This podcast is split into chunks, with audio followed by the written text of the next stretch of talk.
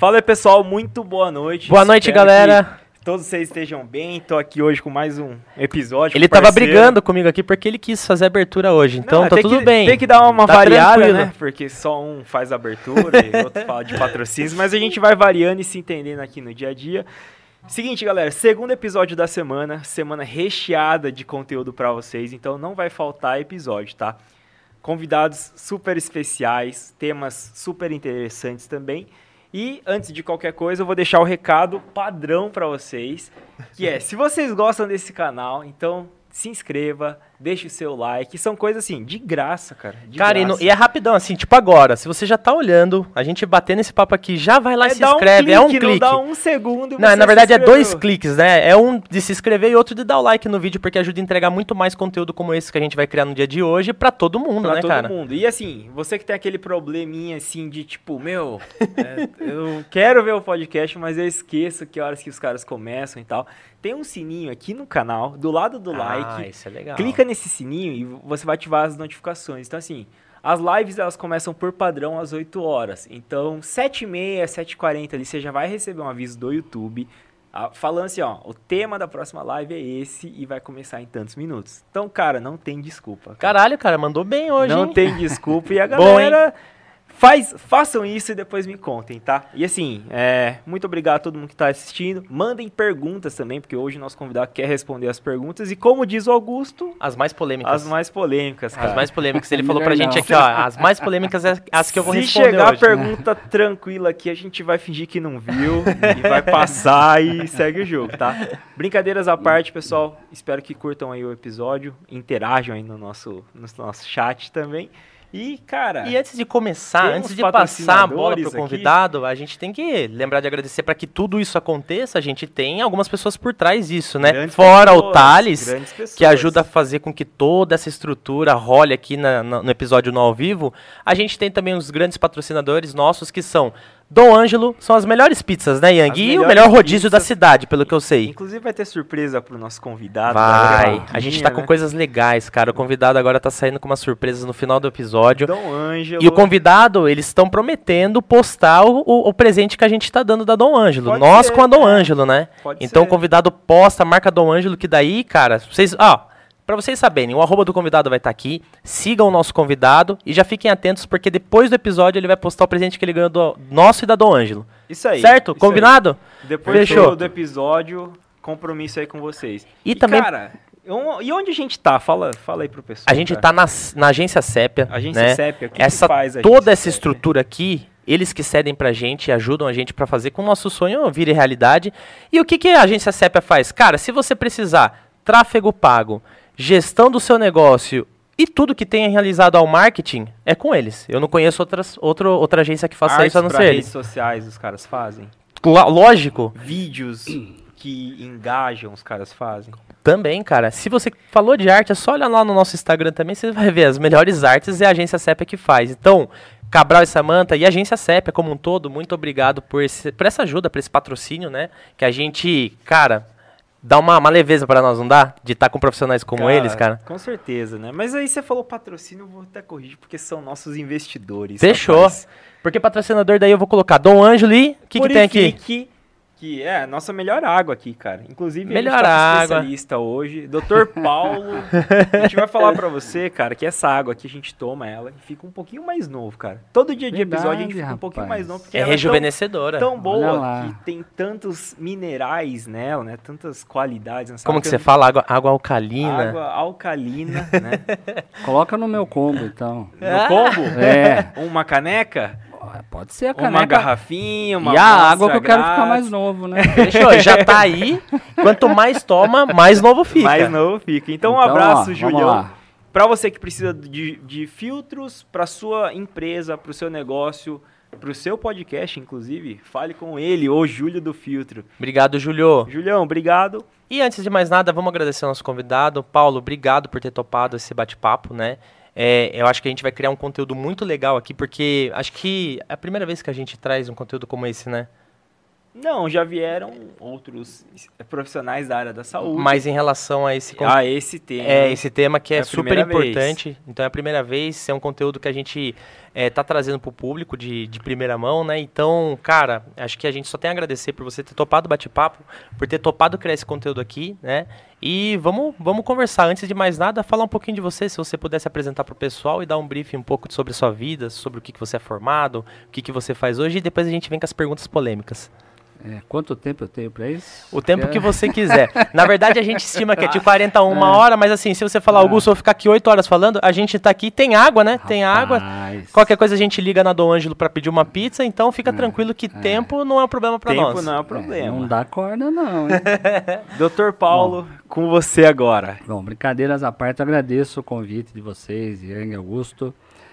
Deixo aqui um abraço também pro pessoal da CEP, né? O Cabral, Legal. a gente já trabalhou com ele também, sabe da, Legal. da, da qualidade do trabalho deles, né? Já experimentei a água também, Boa. já tô uns Aprovada? 10 uns 10 dias mais novo, É, com então, um gole. É, Um quanto é mais uns 10 toma, né? mais, mais novo fica. É isso aí, isso aí. Bom, falando um pouquinho de mim, eu tenho 49 anos, nasci em Itu, sou casado com a Fabiana, que Tá pre- aqui, está né? Tá na presente área na- VIP na aqui assistindo a gente. aqui, Legal. né?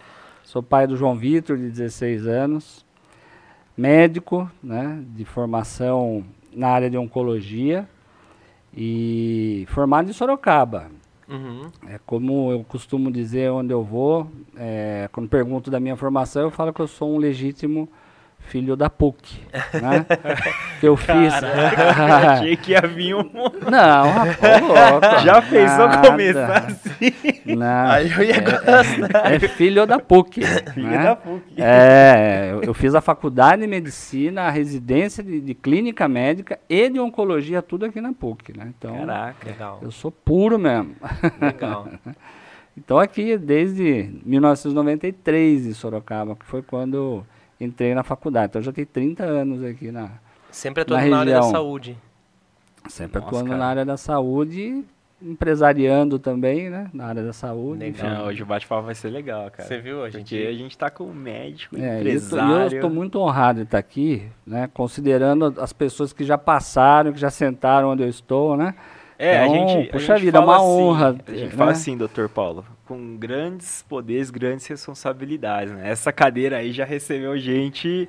Pois é, Gente rapaz. fera, Isso então. que aumenta mais Na verdade, a gente só traz gente a fera, honra, né? É, hoje é mais um dia. Mais um dia comum pra gente aqui, né? É, isso aí. Mas tá a gente, a gente brinca, né? A gente só traz gente fera aqui. Então, é, na verdade, é- o privilégio é todo nosso. E eu falo pro, pro Yang e pro Thales, né? A gente é privilegiado de estar aqui, não só por estar adquirindo conhecimento dos convidados que sentam aqui, mas também por conseguir passar esse conhecimento para as pessoas. Então, acho que o privilégio maior é nosso também, sabe? Mas voltando um pouco na parte da medicina, você sempre, desde de pequeno, você sempre imaginou, ah, vou, quero ser médico e, e vou para essa área ou não? Você atuou em outros lugares antes, outras áreas? Rapaz, olha. é, eu, o meu sonho de vida era ser jogador de tênis.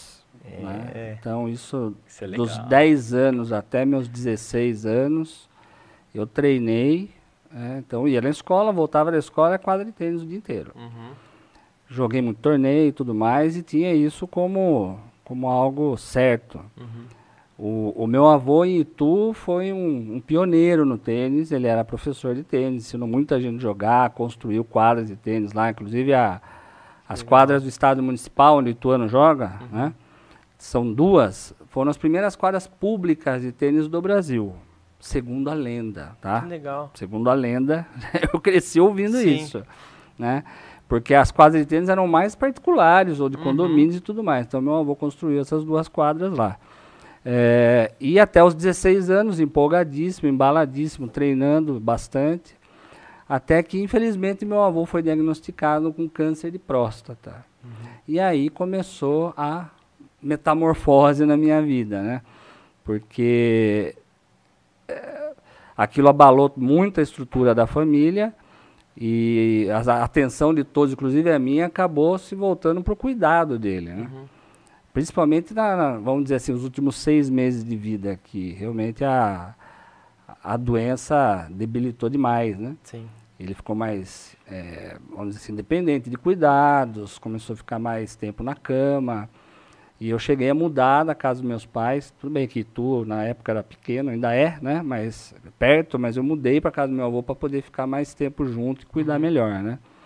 Então eu aprendi ali na, na, na, lida, no dia a dia, como que era essa experiência de você ter que cuidar de uma pessoa doente, e não de qualquer doença, de uma doença potencialmente fatal. Né? Sim. Né? E no caso dele, realmente ele acabou morrendo por conta disso.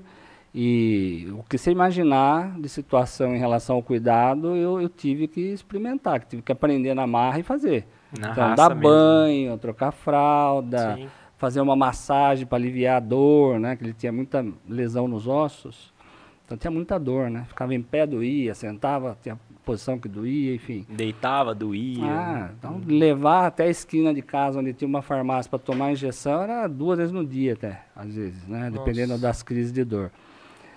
Então isso daí foi mexendo muito comigo, uhum. né, até o ponto que, que eu decidi, né, ali praticamente no leito de morte dele, que, que eu faria medicina e, no caso, oncologia. Né, uhum. Né, então eu, eu, falo sempre que eu prestei vestibular para oncologia, não foi para medicina. Já queria Legal.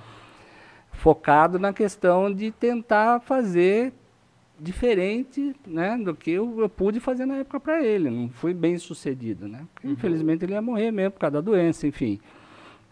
Aliviar o sofrimento das uhum. pessoas. Uhum. Né? Uma situação que 33 anos, foi 32, é, atrás, tinha pouco recurso, tinha pouco Sim. conhecimento, não se falava praticamente de cuidado paliativo, não é, a, a, gente escutava muito, infelizmente ainda se escuta hoje aquela frase de olha, a medicina não tem mais o que fazer, leve para casa, cuide em casa, né? E daí você fica naquela situação, não é possível, não tem o que fazer, uhum. né?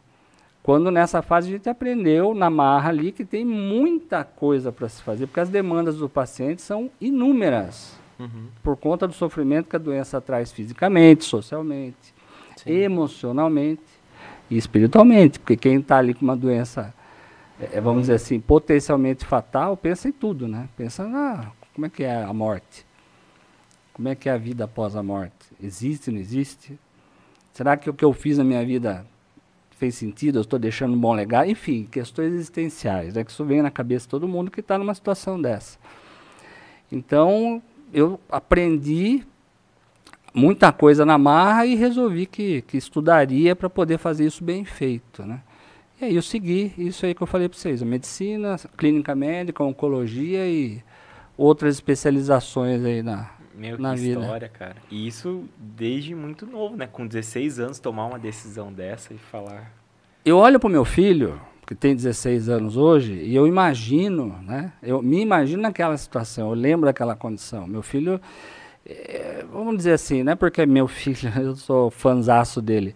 Ele, ele, é, ele tem um grau de maturidade maior do que eu tinha na época. Uhum. Né? Mas é a mesma coisa de, de, de colocar para ele um, ser um do, das peças principais para cuidar de um doente em casa, seja eu ou seja um outro parente, né? Como que ele faria isso, né? E eu, eu fiz, né? Eu, eu fiz. É. Da melhor forma possível, porque eu não tinha conhecimento Sim. nenhum. Moleque, imaturo, enfim, Sim. com namorada, com escola, com outros sonhos, né? Tendo que pegar a raquetinha e pendurar. Né? Uhum. Né? Não é a chuteira, é a raquetinha, né? Pendurei Sim. a raquete ali para poder me dedicar mais. Enfim, é uma, é uma situação complicada, né? E hoje a gente olha e fala, pelo menos a gente passou por isso e fez o melhor, né? Sim, é porque você fez na, na prática ali, na marra, né? E hoje acho que não só a tecnologia, mas a globalização, a informação que a gente tem na palma da mão permite com que a gente faça menos, né, é, errado, vamos dizer assim, algum tipo de procedimento a gente pesquisa ali, ou qualquer tipo de, de sintoma a gente vai pesquisar, tem um recurso mais rápido ali para a gente conseguir se apoiar. Imagina você na época sem todos esses recursos que a gente Tinha tem nada, hoje, né? né? Tinha nada. E falando em recursos e parte de tecnologia, como que funciona hoje na, na, área de medicina a parte de estudo? Você precisa se manter estudando sempre com as tecnologias que vêm, com novas técnicas? Como que funciona isso no dia a dia para você? Olha, eu vou definir com uma, uma palavra: loucura. Loucura. A quantidade de informação que vem a partir de, de artigos científicos, de pesquisas com medicamentos, novos tratamentos, ela é absurda. Sim. Então é difícil você estar 100% atualizado. Uhum. Você tem que estar sempre andando né, com o, o famoso bolo de, de receita, né? A- Uhum. a- a- como é que fala? A receita, Receita de do bolo, bolo. né? Que é o, o seu aplicativo ali com os manuais na mão, Uhum. que aquilo ali se atualiza Sim. semanalmente praticamente, né? Então a gente precisa, é, é, é, como é que fala? Tá ligado, né? Estar ligado e uma outra questão que envolve até que saúde mental, né? É ter ciência de que não dá para saber tudo. Sim, Porque se o cara ficar com certeza. naquela neura de ter que estudar tudo que está saindo, primeiro, não tem tempo hábil para isso. Uhum. Segundo, é impossível absorver tudo. Né? Então Sim. a pessoa tem que estar se especializando, tem que focar mais em uma coisa ou em outra. Porque se ela colocar essa questão na cabeça dele, vai ficar louco, né? Sim, tem que dar essa mesclada, pira. né? É, imagino que é um Pira. filtro, né? Você precisa filtrar para ver o, o que, que ali você está entendendo que seja melhor, às vezes, para aplicar, né? Como técnica, ou entrar na área da tecnologia, o que, que você pode ter como equipamento, sei lá, que possa te ajudar no dia a Sim. dia. E filtrar isso também para ver se. Porque assim, você chega a fazer testes para ver se dá certo com pacientes. Exemplo, tem uma, uma, um artigo científico que está falando isso, vamos ver, vamos testar. Porque às vezes, óbvio, né? Não, se todos os artigos dessem certo, daí não, não teria um monte, né? Era um só. Então, tem essa questão dos testes, principalmente para os médicos, daí é curiosidade mesmo. É, lê lá um artigo, se interessa pra caramba, se aprofunda no tema, fala, putz, eu acho que isso daqui pode ser que ajude. Tem esses testes ou não? É, a, a- os estudos todos são é, realizados com critérios científicos bem determinados, né? E aí os tratamentos eles vão se basear nas evidências. Legal. Então, quando você está diante de uma situação clínica, você vai tomar uma atitude em relação àquela situação com base numa evidência que já foi traçada, já foi considerada como de alto grau de eficácia, de médio, Ah, de legal. pequeno. Existe essa classificação, né? É, com base nesses estudos todos, que seguiram rigores científicos. Né? Antigamente ia muito com a experiência. Então a, a, a medicina, né, no decorrer da história, ela, se, ela foi evoluindo naquela história meio que do discipulado. Né? Então eu sou um médico experiente, tenho lá meus cabelos brancos e tanto que eu trabalhei e tudo mais, e aprendi na prática, no dia a dia, com observação clínica, que tal coisa dá certo, tal coisa não dá, né? E aí os jovens que estão chegando, eles vão na minha cola e eu vou ensinando, e assim vai. Né? Então, o que vai gerando uma mudança é a observação daqueles que vão chegando. Uhum. Ah. É aquela questão de pensar um pouquinho fora da caixa, Aham. né? Não é porque o, o mais velho tem experiência, aprendeu assim, ele passou, legal, eu vou aplicar, mas se eu perceber alguma coisa diferente, também vou testar, e aí vai evoluindo. Hoje, não dá para fazer medicina no achismo e na minha experiência, conforme a minha experiência. Não. Hoje existem protocolos bem definidos para praticamente todas as doenças, todas as situações clínicas, né? E é assim que a ciência médica está evoluindo. E assim, doutor, falando em evolução, é, consegue explicar um pouquinho para o pessoal que está assistindo também, um pouco da especialidade, né, da oncologia em si? Para quem não sabe o que é, ou como funciona. Então, a oncologia é, é uma especialidade que trata de câncer. Né? Então, onco é tumor. Né? E quando a gente fala câncer, é sempre considerando tumor maligno. Então, é muito comum os pacientes perguntarem, viu, o meu câncer é benigno ou é maligno? Então, existe uma diferença Legal. que quando a gente fala de tumor, a gente está dizendo o quê? Um aumento de volume tecidual. Uhum. Tá? Então, se eu te levar uma canelada, se eu chutar seu, sua canela sem querer por baixo da mesa aqui e ficar inchado, É o galo. é o galo da testa, né? nada mais é do que um aumento de volume, que a gente pode tecnicamente chamar isso de um tumor. Tá? Uma tumefação, uma tumoração, enfim. Agora, qual a diferença entre isso ser benigno ou maligno? Lógico que é a origem. E quando a gente fala de doença tumoral, a gente está falando de multiplicação de células. E aí qual é a diferença num contexto de multiplicação de células entre essa multiplicação benigna e maligna? O benigno é sempre aquele crescimento celular que não espalha, que cresce localmente. Exemplo, mioma, tá? que é aquele tumorzinho benigno no útero. Né? Uhum. Vai crescer ali e se tiver alguma consequência é local, mas não espalha. Né? Ah, entendi. Quando é tumor maligno, você tem uma proliferação das células e essas células têm capacidade de infiltrar o tecido vizinho, cair na circulação, no sangue ou na, no, no, na corrente linfática e pss, esparramar. Quando chega nesse estágio é quando começa as complicações mais fortes. Aí já é um estágio mais avançado quando faz um diagnóstico do câncer. Tá? Então, quando a gente fala de oncologia, a gente trata o quê? Tumores malignos, ou seja, câncer. Tá? E o oncologista, aí a gente pode subdividir. Então, tem o oncohematologista, que é o oncologia especializado nos tipos de câncer do sangue ou dos órgãos linfáticos. O oncologista clínico, que são tumores sólidos, pulmão, mama, intestino, enfim.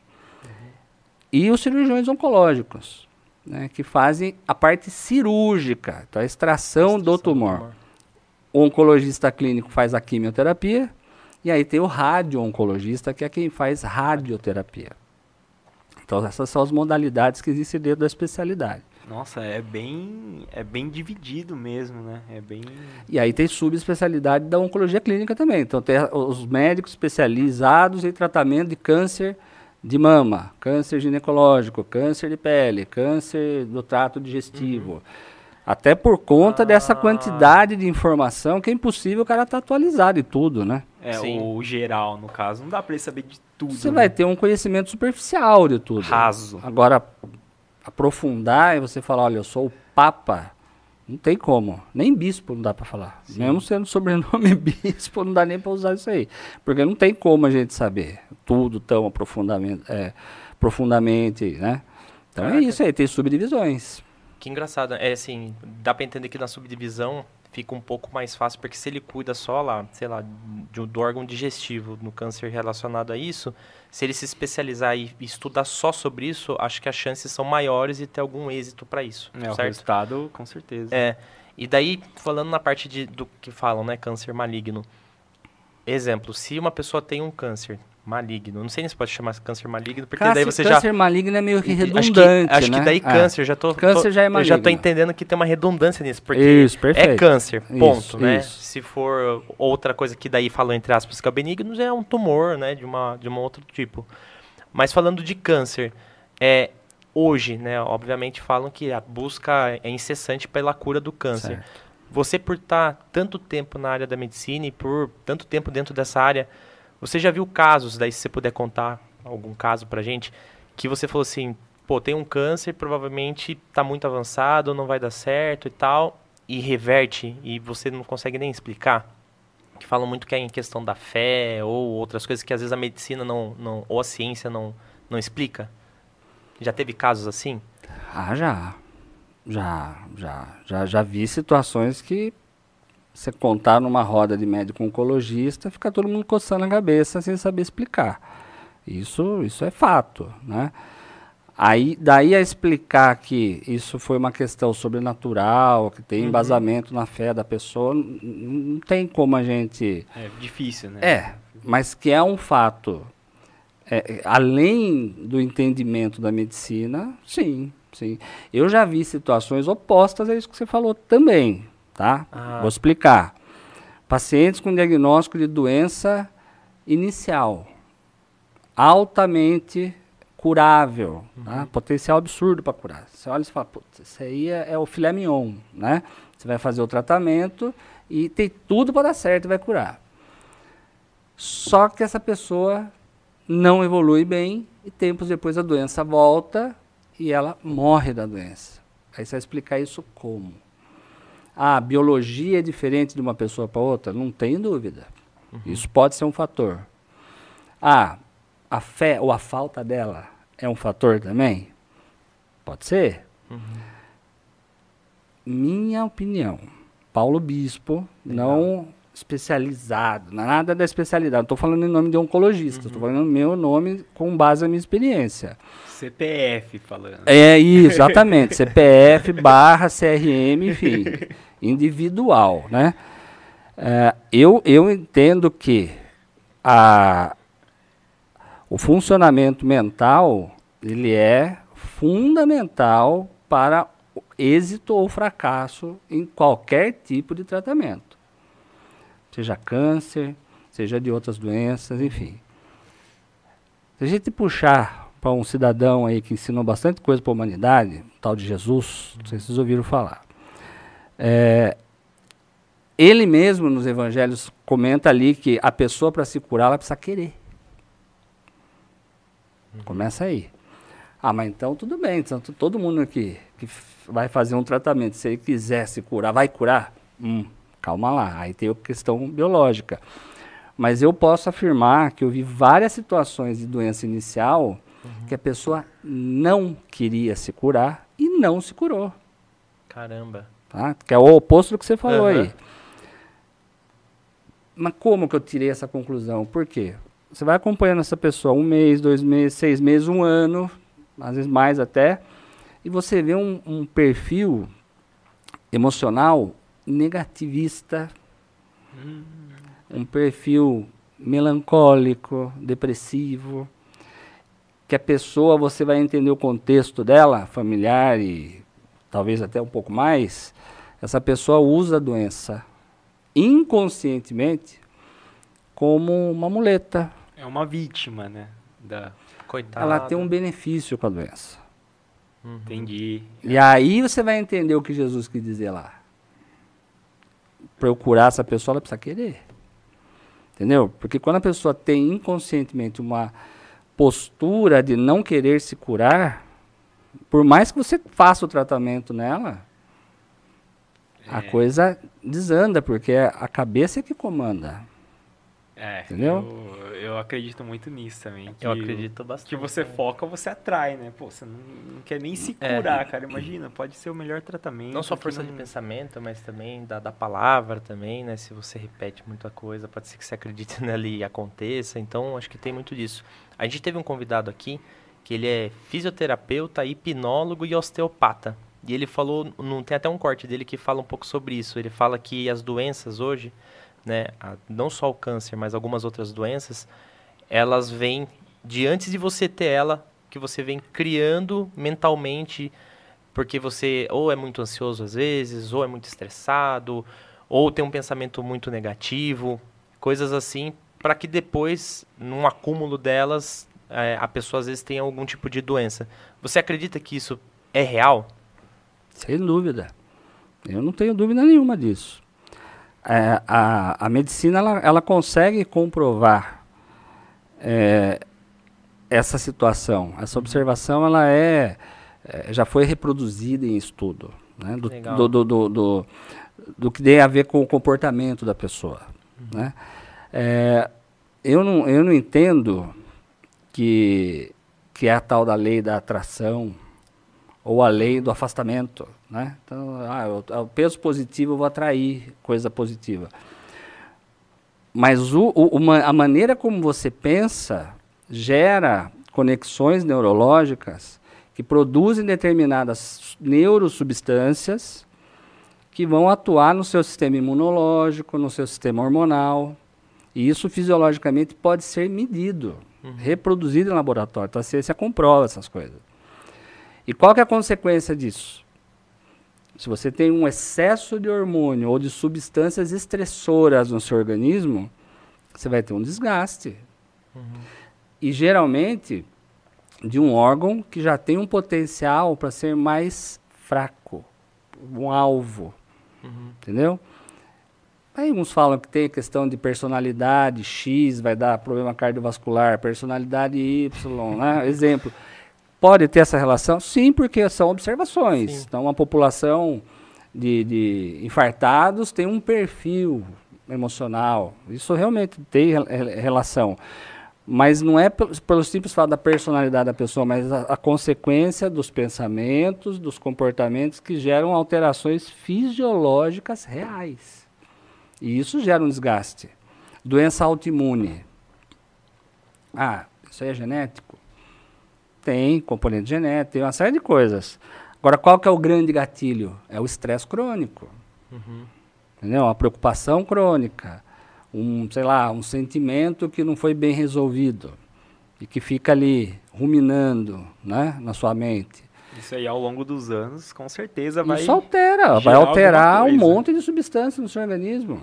Sim, cara, que doido, né? Eu vi, lógico, eu não vou, não vou falar a fonte porque eu não vou lembrar, e também nem sei se eu tô passando fake news ou não, mas eu vi que teve um estudo há um tempo atrás, que daí teve um grupo de pessoas que é, os cientistas pegaram e falavam para elas sentarem ali 30 minutos e pensarem que estavam fazendo exercício na academia, e outro grupo não, né? E essas pessoas que durante, acho que um, dois meses só pensaram nos exercícios e tal, ganharam músculo, ganharam massa magra. Tudo por questão do, da Isso é força do legal. pensamento. Né? Ganharam pouca coisa, mas ganharam. Entendeu? Que eles foram medindo dia a dia e tal. E eu achei que é, é incrível, porque uma- o poder que a nossa mente tem é, é estrondoso, né? A gente não sabe. Mas é, sem dúvida nenhuma. A gente não sabe nada na nossa mente. É um- Até a ciência aquele- ela está descobrindo um monte de coisa, mas ainda é, É. é muito pouco perto do potencial que tem. né? É, no tanto que falam o percentual que a gente usa da capacidade cerebral. É isso que eu ia tal, comentar, é- aquele meme né, do filme Lucy, que só usa 100% da, da sua capacidade mental. Hoje, doutor, você acha que a gente, assim, seres humanos 2023, utiliza quanto, mais ou Ih, menos? rapaz, pergunta também. Agora você me apertou. né? Não, um achismo mesmo. Se É eu não me engano, pouco. no, no próprio filme É fala pouco. que é 10%. Mas Não, nem 10 é um eu. super Não, gênio, 10%. Não, o parece cara que é- 11% era Einstein, é, Hum. Freud, esses caras que Eu usavam acho que 1% tá a mais. Menos, cara. Rapaz do céu, olha, eu Parece que eu o que utilizava eu não- 1% eu não a sei mais te eram dizer eles. exatamente. Pode E até haver esse número, No mas nosso globo 10% terrestre, é só utiliza mesmo. 12 a 13% são os golfinhos porque eles conseguem falar por telepatia e por sonar. É, é alguma coisa assim. Um- uma coisa que eu já li, é, é uma- alguma coisa assim. Então, mas vamos supor que os grandes gênios da humanidade Utilizavam 1% a mais, que seja, né? não, É- não, é- chegaram, olha a, isso. chegaram a 10%. No máximo aí. Imagina o que tem ainda Uhum. de capacidade esses 90% Sim. restantes. Imagina, é um absurdo. Ah, a gente vai descobrir no, no- com o tempo. Cara, talvez a gente não, né? É. Mas os, os futuros aí. Justamente. Mas não a tecnologia é tá ancestrais, tão- né? São. Como que é? Os caras do futuro. Os. Mas eu já vi uma questão de. um, na questão de, de exponenciar o gráfico que tem da tecnologia, né? Quando começou a surgir mesmo, internet e tal, tava assim. Era bem Aí depois começou a fazer isso, cara. O gráfico ele, ele tá exponencial, então quanto mais tecnologia a gente tem, mais a gente consegue se desenvolver. É, mas Entendeu? pode ser que tenha a baixa do gráfico também, do momento de estabilidade, né? Você chegou Pode até tanto, mas aí. Ah, não sei, é cada ano tem um monte de máquinas novas, um monte Ó, de. isso, isso que você está falando, na minha visão, é algo hipotético. Uhum. Mas se a gente usar como analogia aí a questão da, do que a tecnologia trouxe em termos de mudança corporal para o ser humano, corporal, tá? Você acha que o ser humano hoje ele é mais saudável fisicamente ou menos do que 50 anos atrás? Ah, eu diria menos. Eu, eu diria que poderia ser mais pela questão de quantidade de informações e tudo mais, só que é menos porque a comodidade e a rapidez por ser uma... Hoje a gente está num ambiente e os jovens hoje ser muito mais ansiosos e quererem muito mais rápido, a comida, ela é uma comida hábitos ruim, né?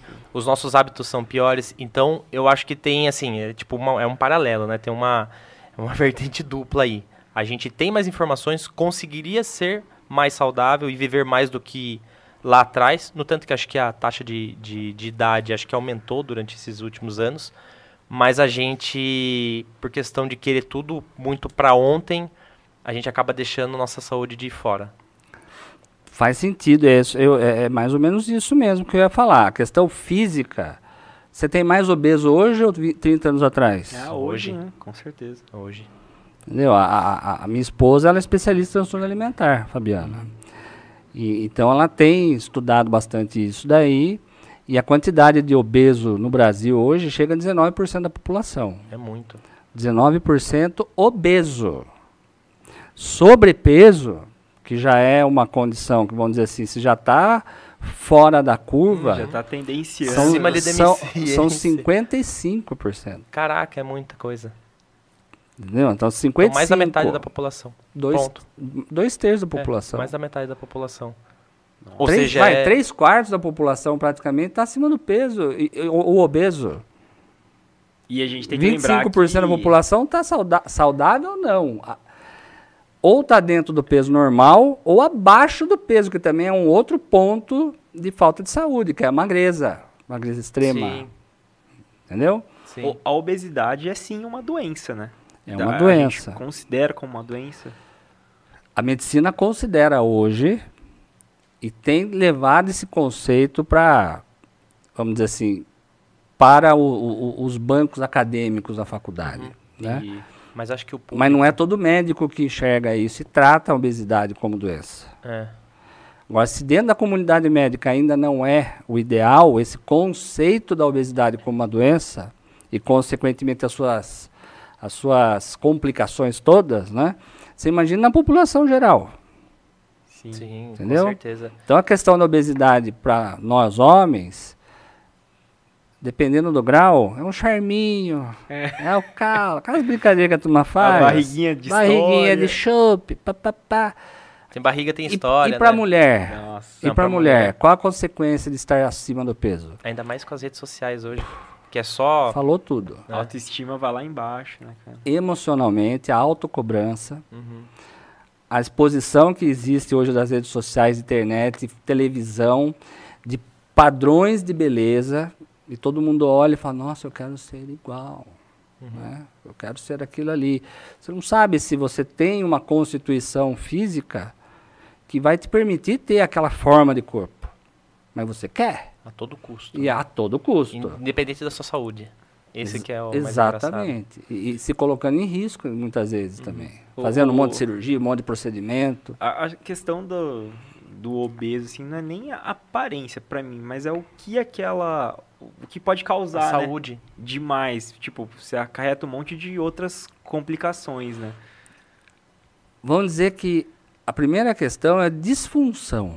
né? Então, quais são as disfunções que você tem? Você vai ter alteração na sua qualidade de marcha. Então, você vai fazer uma caminhada, você não aguenta. Você começa a ter dor articular, por conta de você ter que carregar mais peso. Ai, será que é assim? Bom, tá bom. Você que é magrinho, bota um saco de cimento nas costas, vai andar para você ver. É óbvio que vai ser de função do dia a dia. Você não consegue amarrar o sapato, cai o sabonete no, no- no chuveiro, você tem que catar outro na sua altura, você não consegue agachar. Isso lógico, dependendo do grau da obesidade. Mas isso daí são disfunções da sua rotina do dia a dia, que já prejudicam bastante a sua qualidade de vida. E Aí vem o que piores, você né? falou, aí começa disfunção cardiovascular, né? As disfunções, é, é, é, sei lá, inflamatórias que, que a obesidade provoca, metabólicas, hormonais, enfim, aí tem uma Se for Cara, listar tudo, né? Que engraçado, você- eu tenho, tenho um amigo meu que falava assim, o pó branco que mais mata no mundo não é tipo a droga, lá, a cocaína e tal, é a- o açúcar. é o açúcar, O açúcar é, é o o pó branco açúcar, que mais mata no mundo, né? sem dúvida. Caraca, essa não... É, cara, doideira, Eu, né? eu queria fazer uma pergunta, doutor. Até não sei se ela é muito. Não consigo classificar se eu vou conseguir fazer a- a- da forma correta, mas onde que a gente, no corpo, onde que é possível ter um câncer? Todas as partes do corpo? Onde, ou somente órgãos? Como que funciona? Vamos lá, acho que é uma pergunta pertinente, mas a gente tem que considerar assim, o câncer começa onde? Se a gente usar esse, esse ponto de Hum, partida para raciocinar, Tá, a gente já vai ter a conclusão. né? fechou. O câncer começa numa célula. Uma célula que sofreu uma mutação por qualquer motivo, seja por fator externo, seja por alguma mutação genética. Então, essa célula sofreu uma mutação no seu mecanismo de multiplicação e ela começou. Ela vai passar por dois processos. Um, uma multiplicação acelerada e descontrolada, e outro, uma desregulação do sistema de, de, de destruição celular, que é a tal da, da apoptose, que é a morte celular programada. Então as nossas células elas estão se renovando. Eu tô com 49, devo ter meia dúzia de célula da época que eu nasci. A maior parte já trocou, já renovou, tá? Tem um monte de dados sobre isso, eu não lembro de cabeça, não vou arriscar falar No ano besteira parece aqui. que muda quase do 90%. Então, assim, dá um Google lá, a turma procura em casa, né? Ah, pulmão, quanto tempo demora para reciclar? Essa- Enfim, né? A turma se vira um pouco lá. de fumante vai demorar um pouco mais. Não, detona Acho zero que nem- minutos já. nem É, muda, é, já é, era. é, tem essas questões todas. É que ele estabiliza, eu acho, né? Tipo, até aqui estabilizou. Vai Ah, ficar assim, né? Só, de- só detona. só detona. Não, não volta a ser o que era antes, né? Acho que de, de fumante. Não sei se regenera, chega a De- regenerar. depende do. Se, se- a pessoa parar de fumar, o que, o que a gente entende que até 10 anos ela, ela consegue ter uma, uma regeneração do tecido, desde que não tenha já um processo de efizema, Ah, que é a, a degeneração a ponto de fibrose pulmonar. uhum. Fibrosou, não volta atrás. Já era. Não volta atrás. Né? Aquele tecido que fibrosou. Mas voltando para a questão do câncer É. lá, então se é um problema que começa numa célula e essa célula vai multiplicando de modo desordenado, onde você tem célula no seu O organismo? corpo todo. Pronto, essa é a resposta. Então qualquer lugar do seu corpo que tem uma célula tem um potencial para desenvolver câncer. Cara, que louco, imagina, meu, eu tô com câncer na orelha, né? Sei lá, qualquer coisa, porque Sim, sim. Tem, mano. né? É, você tem que pensar assim: é, câncer é, é- é tudo igual? Acho que essa é uma pergunta interessante também. Né? Quando eu Sim. falo câncer de estômago, câncer de mama, câncer de intestino, câncer de pele, é a mesma coisa? Não Eu é. creio que não é. Não é. cada um é... Não é, por conta da origem.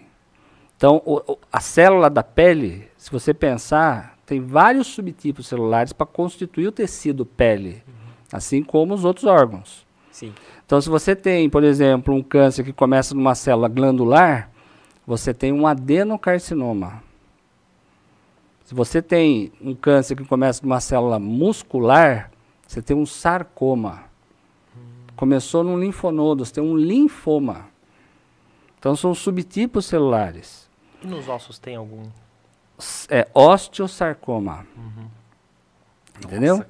Então tem subtipos. Cada subtipo e cada órgão é uma doença. Então se você for pensar, câncer tem quantos tipos? Mais de 200. Então quando você está falando câncer, são 200. mais de 200 doenças ali dentro Listadas, né? Tipo, listadas. que tem ciência, que... Exatamente, que o tem listadas. Cara, que doideira. Doideira. Eu tô com uma pergunta aqui que eu tava aguardando, e acho que já dá pra encaixar nesse tema. Se você puder explicar pra nós e pro público o que, que é fase terminal.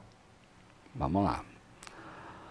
Fase terminal é, é aquele momento da doença onde você entra numa, numa fase onde há uma, uma perda gradativa funcional sem possibilidade de recuperação faça o que for, do ponto de vista tecnológico, do ponto de vista sobrenatural, enfim, a pessoa nessa fase ela vai evoluir para o óbito, invariavelmente. Tá? Isso chama-se terminalidade. Varia de doença para doença? Sim. Tá? Até dentro do câncer, se você pegar um câncer de pâncreas, é diferente a fase de terminalidade do que um câncer de mama. Nossa, minha mãe fala que o pâncreas é muito rápido, parece, né? A fase terminal. É uma doença mais agressiva, Uhum. né? E o problema do pâncreas é o diagnóstico dele que é tardio. Entendeu? Porque ele não dá sintoma no começo. A maioria das vezes é um tumor que está crescendo ali, se multiplicando, sim, de modo até volumoso, sem dar sintoma. Quando aparece o sintoma, você vai ver, já está um, Já evoluiu muito, né? tá avançada a doença. E, e como que faz hoje pra... Beleza, igual esse exemplo do, do pâncreas. Eu não, não sentia nada, não- nunca procurei algum exame e tal. O que, que eu devo fazer pra me prevenir, Prevenir. E, e antecipar esse tipo de doença, né? Bom, seriam recomendações é, é, mais genéricas, né? Genéricas, É, né? em termos de hábito saudável de vida, então, se alimentar bem, praticar exercício físico tem um impacto importantíssimo na prevenção, Legal. tá? Praticar exercício físico diminui a incidência de câncer. Aumenta a chance da pessoa, quando diagnosticada, curar, porque ela estimula uma série de coisas que são boas no organismo. Imunidade, enfim, uma série de, de- de- questões. Então, assim, boa alimentação, prática de exercício regular, manutenção do peso corporal. Então, a questão da obesidade entra aí como um fator de risco tremendo para um monte de tipo de câncer. Intestino, mama, por exemplo. Entendeu? Não fumar. Né? Não ficar exposto à radiação, por exemplo, solar, né? porque a pele é sensível, a radiação ela é mutagênica, ela tem essa capacidade de gerar mutações. É, cuidar da saúde mental, sem dúvida nenhuma, né? também entra nesse contexto todo. Então, a prevenção primária é nesse sentido, de você a tomar vacinas para alguns tipos de câncer, né? Então, tem a vacina do HPV, tem vacina de hepatite B, Uhum. Então, você pode prevenir alguns tipos de câncer que têm relação causal a partir de vírus. Que legal. No geral, são bons hábitos. Tenha bons hábitos. Legal. Viver, viver bem, viver em paz, tranquilidade, né? Não ficar estressado. Não tem Não ir muita no- fórmula, Jogo né? do São Paulo. brigar. Puta, nem fale, cara. Nem- Tava indo bem, tá São Paulo não perde fale todo nada, jogo. Pelo amor de Deus, não. Time do São Paulo, a zaga do São Paulo. não. Se quiser falar do Ituano, é um pouco Aí- melhor. É um pouco melhor. Eu sou palmeirense, eu não sofro desse Ah, mal. largue mão. Você você não tem graça mais, rapaz. E eu que sou Santista, cara. Ah, não, mas você... Santi- O Santos não, não perde, tá sempre ali na, na Perdeu boa. recentemente o Pelé. Não, sim, mas eu falo assim, ó, não ganha, mas também não perde, né? É, é, isso tá é verdade. Bom, mas tá bom. Só... Voltando ainda para uma parte polêmica da pergunta que eu tinha feito da, da questão terminal, o- como que o médico lidar com não só com os pacientes, mas com os familiares nesse momento? Como que é para você? usar um termo popular, é punk. não é fácil. A família, ela, ela acaba, a gente até fala, né, que adoece junto com o paciente, adoece entre aspas, não vai ter uma doença física, às vezes até fica, né? Uhum. Até fica. até é gatilho o estresse todo da doença para alguma coisa que a pessoa tem de predisposição, é, mas ela adoece principalmente do ponto de vista mental, so- é, psicológico, né? Então, o, o- o médico tem que estar atento a isso. Até dentro do cuidado paliativo, a gente chama o- o cuidador, o familiar, como paciente invisível, que ninguém olha para ele. E a gente que está habituado a lidar com essas situações, a gente cuida do paciente e a gente olha para o cuidador e aborda as demandas que ele traz também. Né? A cultura que nós temos é, é, é que assim, em primeiro lugar, um monte de mito relacionado ao câncer. né? Uhum. Então, é, é- primeira coisa que um familiar pensa é que não pode falar a verdade para o paciente, senão o paciente morre antes da hora. Isso é todo dia no consultório. Nossa? Todo dia. Sério? Essa é uma, uma questão. A, a outra. Então eu falei pra dar, dar uma aumentada no ar que tá, tá, eu tô ficando com E tem gente se cobrindo com. com Eita! outra vez. É, o, o assunto está calorado, mas realmente o, o pouca está coisa gelado. é. Então, essa questão de, de você atender, assistir a família, Aham. é no sentido de, de, de, é, é, ela se sentir acolhida e você poder cuidar dessa questão emocional que está muito, muito presente. Então tem que dar esse suporte, né? Pra... E orientar que, vamos lá, eu, eu gosto de, de, de fazer paralelos com questão de, de religião, enfim, Legal. né? mas vamos lá. Se a pessoa está doente, ela está enfrentando um calvário na vida dela. Né? O cuidador está junto, está caminhando do lado. Quem que vai ser, entre aspas, pregado na cruz é o doente em si. né? Ele está sentindo aquilo na vida, né? na pele. Mas o paciente, o familiar, está ali, assim como Maria ficou olhando para Jesus na cruz. né? Óbvio que você sofre junto. Né? E em muitos momentos, esse paciente que está carregando a sua cruz vai cair. Como Jesus caiu no caminho. E quem está ali para ajudar a carregar a cruz, como Simão Sirineu fez lá? O cuidador. Esse cuidador tem inúmeras demandas, algumas até a gente pode dizer que, como aconteceu com Simão Sirineu, que foi convocado e obrigado a ajudar Jesus, ele estava olhando o que estava acontecendo ali. Nem conhecia. Não foi espontâneo. Uhum. Alguns cuidadores se colocam numa situação de obrigação de cuidar.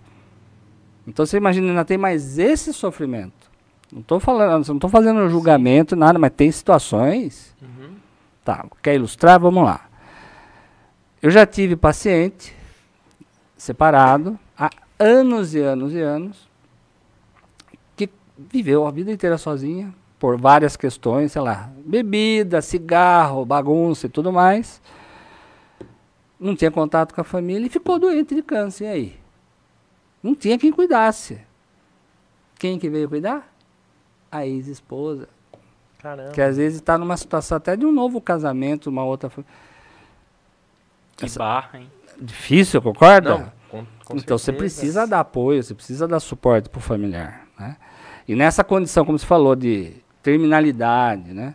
Então, algumas situações do câncer, você fazendo o tratamento e tendo a permissão divina, essa pessoa pode ser curada.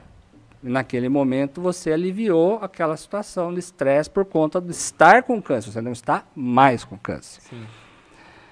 E outra situação, essa pessoa não vai se curar, o câncer vai evoluir e ela vai morrer uhum. em algum momento.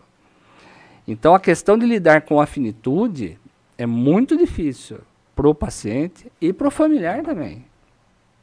Entendeu? Sim. Então você imaginar, estou com a minha mãe com câncer, pô, não é fácil.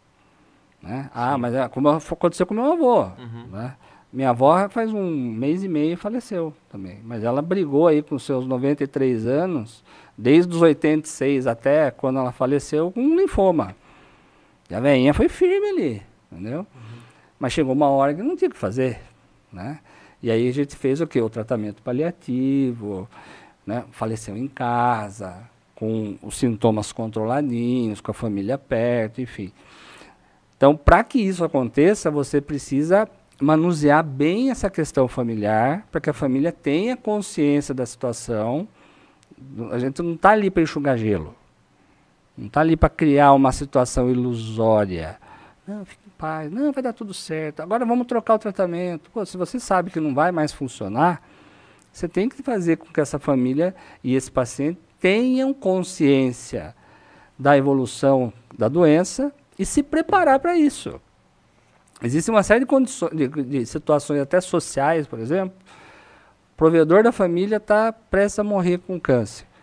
Você não vai falar para ele que a doença vai evoluir, infelizmente, dessa forma? Uhum. E não vai dar a oportunidade dele, de repente, se, se preparar em relação aos bens da família, a, a, a ajustar a situação para a hora que ele faltar, a família pelo menos ficar confortável, porque isso é uma preocupação. Né? Você pode até achar que não, mas o pessoal está pensando nisso. Com certeza. É até um conflito ético, se você for ver, você omitir esse tipo de, de coisa, né? Com certeza. A questão é que, pela cultura do não falar na morte, a morte como sendo um mito. Oh, não pode né? falar nada sobre. Quem vai morrer? Vocês dois, eu não. É assim que o pessoal pensa. Sim. O vizinho, né? A morte não vai bater na minha porta. Então existe todo esse mito. O, a, a, muitos familiares preferem ontem, vá, vamos ilustrar. Eu gosto de ilustrar. Se eu estiver falando muito, vocês me cortam. Tá? Não, na verdade de a gente está tipo babando aqui. Ah, não, então beleza. Manda então, bala. Então vamos lá. Ontem eu atendi a esposa de um paciente recém-diagnosticado de câncer. Uhum. E ela foi até o Peregrinos, atendi, conversei, expliquei um monte de coisa, tá, tá, tá. Aí de repente a, a Suelen, que é a nossa recepcionista, bateu na porta e falou, viu, a dona fulana, o, o, o, seu marido tá lá no carro e ele, ele perguntou se vai demorar. Eu olhei pra cara dela e falei, pera um pouquinho, nós estamos conversando a respeito do fulano, seu marido, ele tá no carro. Por que, que ele não entrou aqui? Ah, não, doutor, pelo amor de Deus, eu preciso entender a doença. Mas eu falei, escuta, de quem é a doença? É sua ou dele? Uhum. Ela ficou me olhando com o zaião.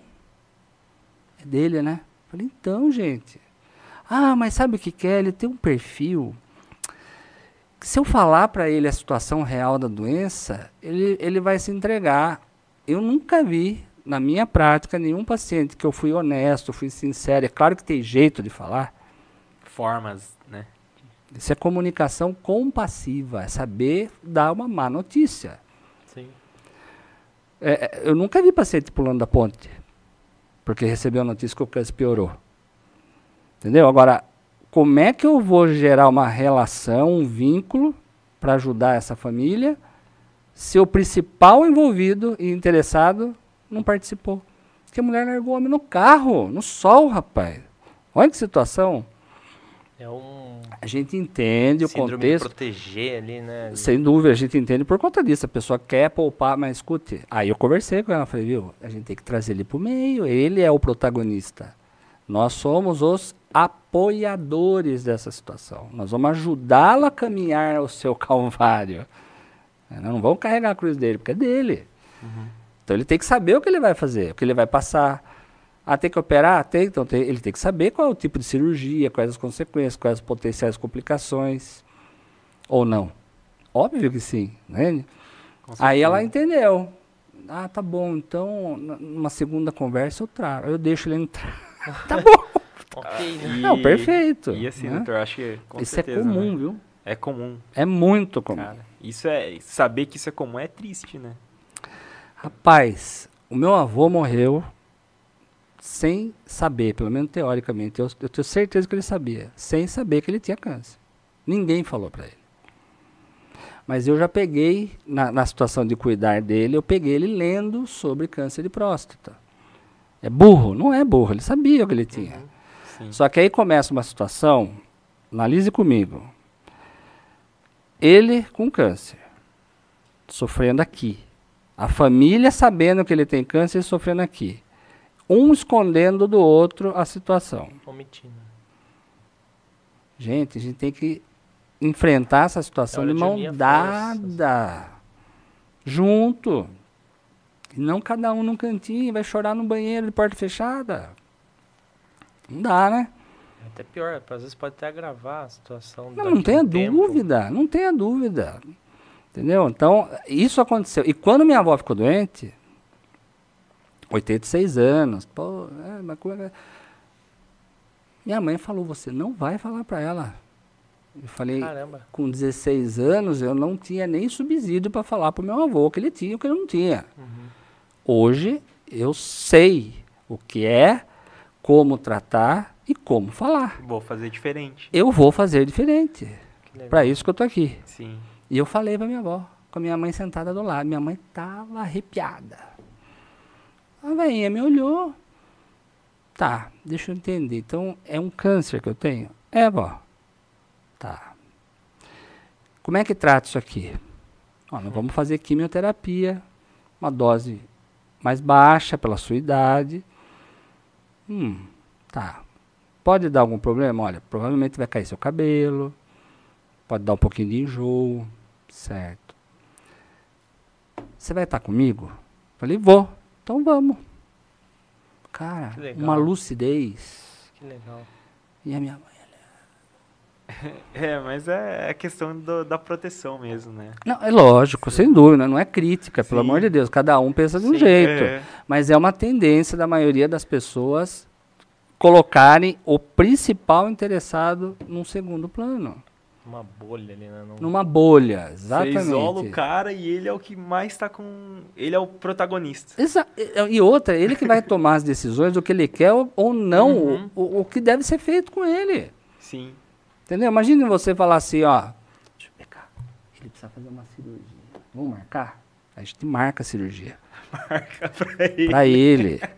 Ele não tá sabendo. Aí um belo dia você passa na casa dele e fala, viu? Vamos dar um rolezinho? Vamos. Você tá achando que você vai tomar um chopp. Pá.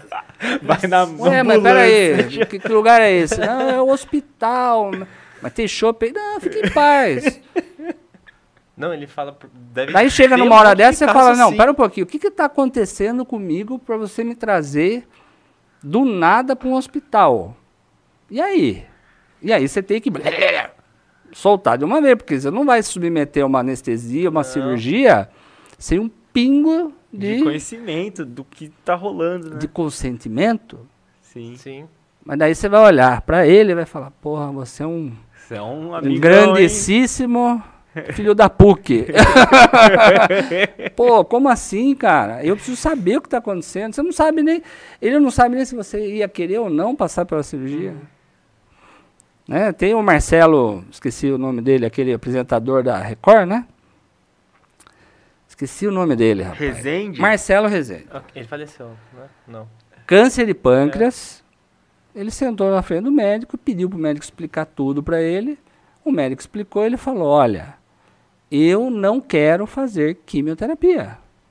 Ponto. E tá tudo bem também. Eu quero quer fazer um tratamento para aliviar as consequências da doença. Só. Me dê suporte. Uhum. Acabou. E ele tomou essa decisão. Ah, o cara é louco. Não, porque a família não fez nada. Primeiro que a família não tem direito, juridicamente falando, para impor nenhum tratamento que a pessoa lúcida Sim. Não queira se submeter. Tô falando uma loucura? Acho que não, Não. né? Um Entende? pouco. E, e assim, doutor, hoje a maior satisfação, né? Eu acredito que é quando você vê lá, meu, paciente curado, feliz, bem, retorna às suas atividades e tudo mais. E é possível, né, igual a gente já comentou, que a doença ela volte depois de um tempo. Sim. Mas vai muito do- dos hábitos ou da crença, sei lá, do que, que o cara faz. Mas Ou da doença em si, da ponto doença final. também, Por mais que né? a pessoa seja perfeita e tudo bem. tarará, voltou, é. ou uma, um novo câncer, talvez. Pode acontecer.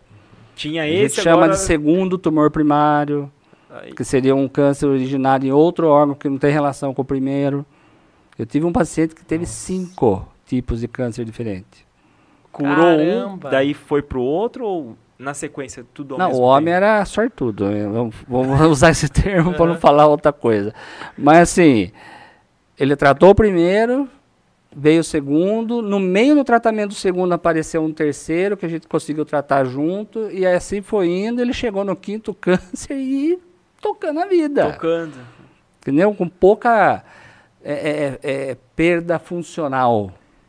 Tá? Entendi. Principalmente, o- o que mais abalou, na verdade, são, foram duas situações. Né? Dos cinco tipos de câncer que ele teve, ele teve de pele, que aí é café com leite, né? Que era só, pá, tirou, acabou, curou. Pele, língua, próstata, estômago e reto. No caso do câncer de boca, ele fez radioterapia, então secou a boca, secou a saliva. Isso atrapalhava funcionalmente. E o da próstata, ele fez um tratamento com hormonioterapia, então um bloqueio de testosterona. Então isso alterou a qualidade de vida dele no sentido de não ter ereção. Então ele tem uma disfunção erétil e uma redução de libido. Mas o que ele queria era ficar vivo. Então, toca o barco. E a gente explica tudo isso pro paciente. Eu não vou falar pro cara, ah, você vai fazer uma injeção, que é a mesma coisa de uma castração. E você vai ficar, né? Então a gente, a gente conversa com o paciente, explica tudo direitinho, para ele falar assim, quero, não quero. Imagina, você vai lá e fala assim, viu, baixa a calça, eu vou dar uma injeção em você. Dois, três meses depois ele fala, doutor, pô, esquisito essa injeção, rapaz. Por quê? Pô, eu tô com um puta calorão. Acabou aqui a possibilidade de. né? Acabou o fogo aí. Acabou o fogo. E aí, Tô mais gelado que. né? Olha pra mulher, mesma coisa que olhar pra poste, mesma sensação, enfim. E não consigo ter relação. Aí você fica com aquela cara, e agora? Conta ou não conto que fui eu que fiz isso? Pra ver. Sim, não, Pô, faz sentido. você entende? Acho que a transparência é o que mais pega aí, né? É o que vincula. É a honestidade, a sinceridade. É óbvio que falar é fácil. Pôr isso em prática não é tão simples assim. Requer técnica, treinamento, enfim. É, é, mas mesmo que a gente não. Ah, e outra coisa, sensibilidade para saber se o paciente está num momento propício para você falar e quanto que você pode aprofundar naquilo que você tem que falar para a pessoa. Isso é, isso é importante também, né? Porque às vezes você chegou lá, a primeira consulta, você faz o diagnóstico e conta tudo, tipo, meu, vai dar tudo errado. Um exemplo, né? Às vezes o cara não tava É. no momento preparado psicologicamente, talvez emocionalmente, e recebe, Tem que entender esse Sim. momento. Isso aí vai do profissional, né? sim. Vamos pular para um, pra um outro tema aqui que eu tava vendo aqui na pauta, Manda. que eu acho legal. Se você já, pudesse já contar. abastece aí, doutor. É, e lembrando o público também de não esquecer de fazer as perguntas aqui pra gente responder no final do nosso episódio. É, Mas tem uma pergunta polêmica. aqui que, que é, Sem polêmica. é, se você pudesse contar um pouquinho pra gente sobre a Associação Peregrinos do Cuidar. Opa, vamos lá. É, porque a gente tem um médico, empresário, empreendedor aqui na É, mesa. né? vamos começar Vamos entrar nesses temas agora. O termo médico a gente já... explorar. Então, a Associação Peregrinos do Cuidar é uma, uma associação sem fim lucrativo, né? É, que foi fundada em 4 de maio de 2020, É, recente. no começo da pandemia, né? Deu esse azar aí. enfim, e que vai fazer três anos agora, né, em maio, e a gente atende pacientes eh, com câncer mais avançado, que seria aquela condição do câncer onde ele já fez químio, rádio, cirurgia, já gastou todo o arsenal terapêutico e a doença, infelizmente, progrediu. Então, ele entrou num, num processo que a gente fala de cuidado paliativo é, é, exclusivo, seja, só mesmo o tratamento para os sintomas da doença.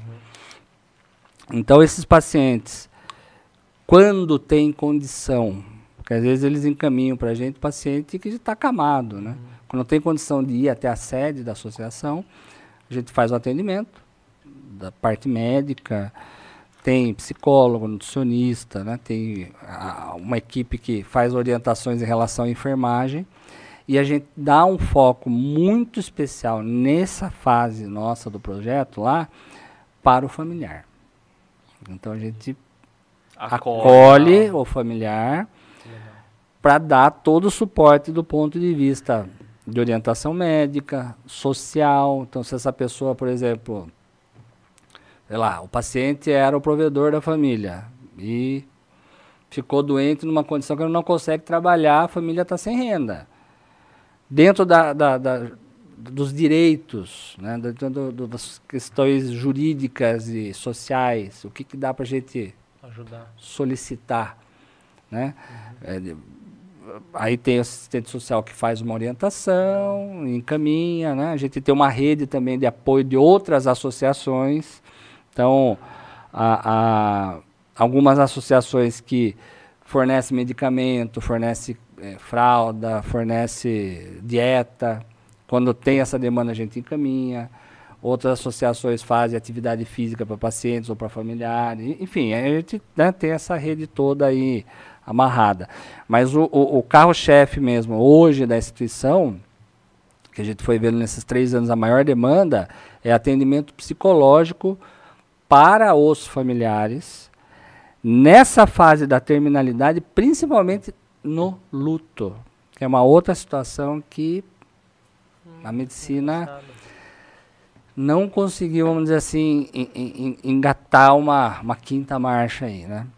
Então, o, o vínculo que o serviço de saúde faz é com o paciente, tendo a tiracolo o seu cuidador familiar. Esse paciente morreu, você cancela ali ó, a inscrição, seja do SUS ou do convênio, acabou o vínculo. Mas essa família, que é um paciente invisível, né, que tem demandas, principalmente emocionais, como é que ela fica? Ela entra no processo de luto e não tem assistência. A não ser que ela procure voluntariamente um profissional de psicologia para ser atendido. Né? E faz uma baita diferença. Faz, faz. Então, lá na instituição, a gente oferece esse atendimento psicológico para o enlutado também, né? E quando o paciente está acamado em casa e tem uma série de demandas por cuidados especiais e tudo mais, sonda, por exemplo, gastrostomia, né? Que é aquela sondinha para alimentação no estômago, ou colostomia, né? Quando faz cocô ali na bolsinha e tal. A, a- o enfermeiro ele faz um treinamento, ele oferece um treinamento, o cuidador vai até lá, nós temos uma cama hospitalar, nós temos um boneco que simula um, um paciente, que inclusive esse boneco tem traqueostomia, tem colostomia, ileostomia, enfim, tudo para você simular uhum. como cuidar desse paciente acamado nessas situações especiais, como que dá banho no leito, como que dá banho no chuveiro, para você movimentar na, na, na, cama prevenindo ferida, pôr numa cadeira de roda, levar no chuveiro. Então tem uma série de técnicas para facilitar o dia a dia do paciente e, e da família, né? Cara, que incrível. É, é legal porque assim, a gente já perguntou sentaram diversos profissionais de várias áreas e uma das coisas que eu sempre fico pensando é o seguinte é, dependendo da profissão é, no seu caso doutor a família é, é, muito ali o, é muito próxima né você tem um contato muito próximo você acaba virando amigo assim tipo tendo uma consideração muito forte pelas histórias e famílias porque cada uma tem uma história diferente uma doença diferente e como que é isso né? Esse vínculo ele existe ou não? Vocês assistiram o filme Pet Adams? Como? Pet, Pet Adams. É, é, no... Indicação para esse final de semana. Feriadão chegando aí. Bom, onde tem? Netflix? Na Netflix tem, né, Fá? É? Tem. é? Acho que na Netflix tem. Pet Adams. Pet Adams. Adams. O Amor é Contagioso. É com o Robbie Williams. Ele é um médico. Ele é um cara que tem um distúrbio emocional, com ideação suicida, inclusive, e aí ele se interna voluntariamente para evitar que ele realmente concretiza o suicídio dele. E aí ele vê dentro lá do, do, do hospital uma vocação para estudar medicina. Daí para frente, deixa, vocês vão assistir. Legal. Tá? Nesse filme, você vai entender perfeitamente que não tem como, por mais que o ensino médico hoje está diminuindo, mas o ensino médico tradicional ele coloca algumas situações limítrofes. Né? Então, ó, o paciente está aqui, o médico está aqui, não pode vincular, não pode. Uhum. Sabe aquelas coisas de ter proximidade, mistura, né? é, um distanciamento e, e, um endeusamento do, da figura do profissional, né? Isso não é medicina humana, não é, não tem como. Com dois seres humanos é, se relacionando, uma relação médico-paciente, não tem como não ter vínculo, não ter interação, é, é emocional, inclusive. Né? Então, falar que ah, o cara que fala que tem orgulho, não, eu tô aqui, é um ignorante, um jegue, né? não é um médico. Um cara desse é Deus o pula fora. Né? Não tem como não vincular afetivamente. Né? Óbvio que existem é graus, níveis, né? né? Níveis, exatamente, né? Tem família que se abre mais para isso e também o profissional tem que entender que tem um limite também. É, onde é tá. Já ultrapassei limites? Já. Já. Já ultrapassei limites em algumas situações, mas limite de exagero, inclusive, tá? De envolver demais por uma transferência contra transferência que a gente fala. Mas enfim, poucas situações. Mas na maioria das vezes, sim, a gente vincula, a gente torce pro exame tá bom. Sim. Entendeu? A gente sente nó na garganta, frio na barriga, quando a situação não está indo do jeito que a gente gostaria que fosse, né? E, e, chora, obviamente, quando, né, em algumas situações, quando o vínculo é mais forte, a gente também chora, sem dúvida. Não tem como, né? Falar que, ah, não, esse médico é bunda mole. Não, não é bunda mole, não, é ser humano. É tem que ser. Faz você ser ser humano. Tem que né? ser, tem que ser. Humano, na verdade. Sim, não tem como não, não se envolver. Né? Legal, cara, legal. legal. Pergunta respondida. Cara, eu queria fazer uma pergunta. Manda. Voltando lá atrás no, no começo do episódio. É, você comentou, né, doutor? Vocês estão municiados, hein? Jogava tênis, né? Era, era o seu sonho ali ser um profissional do tênis o tênis, sim, o esporte em si trouxe algumas lições para a vida ou não? Jogava, daí parei de jogar e esqueci aqui. Ah, esqueci nada, rapaz. Já. Joga até hoje? Não, tô querendo tipo, voltar, que eu, eu tenho uma contusãozinha, mas tô voltando pra academia, fazer um tratamento específico, vou ficar bom, vou voltar a jogar. Não, não, não, só isso, porque assim, a gente falou do futebol, né? Um esporte coletivo. E aí você olha o tênis, cara, é totalmente individual. É você e, e você tem que ser o cara. Né? O que, que, traz de lição, ou se, se nada a ver também essa Tudo a ver. tudo a ver. É, eu sou fanzaço do tênis, sou um cara, é, é, como é que fala? Suspeito para falar, Suspeito. né? Suspeito para falar, porque eu vou puxar bem a sardinha. O meu avô sempre falava que o tênis, ele, ele a, a quadra de tênis é um tabuleiro de xadrez, tá? Então ali você tem que colocar paciência, ali você tem que colocar disciplina, ali você tem que colocar respeito pelo seu adversário, pelos seus limites, entende? E o, o conviver com essa questão, inclusive de competição, prepara você para situações reais da vida, meu amigo, porque aqui fora você sabe como é que é. O pega é forte, né? Filho então chora, você tem que então você tem que ter perseverança, né? Você tem que ter autoconfiança. Então tudo isso daí o esporte bem praticado, com princípios, como artes marciais, por exemplo, tem uma série de, de situações que colocam isso no, no, como valores, vamos Sim. dizer assim. O tênis eu não tenho dúvida nenhuma. É difícil você ver um jogador de tênis dentro do universo dos profissionais, um tranqueira. Ah, não tem, né? Não Difícil. Tem, é tem, tem. Tem um ou né? Uns caras meio polêmicos, meio esquisitão, não sei o que, mas a maioria. A maioria não é, né? Entendeu? E eles sabem é, a, a, a situação do jogo de tênis no dia a dia ali coloca você em várias situações na mesma partida que você tem que superar. Sim. Né? Como é que eu vou dar o meu melhor num dia que eu não estou bem? Num dia que o cara está melhor que eu? Como é que eu vou superar? E é você total, porque é você contra o cara, né? Sim, não e outra, falar. jogo de tênis não tem empate, né? Não, não tem. O, o, o, o, Fernando Meligeni, não sei se, se vocês acompanham, o Fernando Meligeni tem 50 anos, hoje aposentado, mas ele foi um excelente tenista brasileiro, né? Na época ali, Guga, um pouquinho antes até do Guga. E eu acompanho muitas coisas que ele fala. A, a, ele é um cara, rapaz, que, que comenta muito dessas questões do, do que o, o, tênis traz de ensinamento no dia a dia. Né? Então, se você pegar essas condições aí do esporte, o tênis é um esporte que ele fala bastante disso, extremamente é, diferenciado dos demais, porque assim é um esporte onde você mais perde do que ganha. Então, se você pensar assim, você entra numa chave para disputar um campeonato, tem 64, 128, só um vai ganhar. Um vai ser campeão. O resto Sim. vai perder. Não tem empate. Ou você ganha ou você perde. Sim. E só um vai ser campeão. E isso aí é toda semana no circuito. Então, você imagina, se mais perde na sua vida do que você ganha, com exceção dos caras aí, Federer, Nadal, esses caras são fenômenos, né? Mas você mais perde do que você ganha. E você tem que estar tá firme, você tem que estar tá trabalhando, você tem que estar tá se dedicando. Então, isso trouxe muito ensinamento para mim. Eu já levei um monte de tombo profissional, de negócio, um monte de coisa.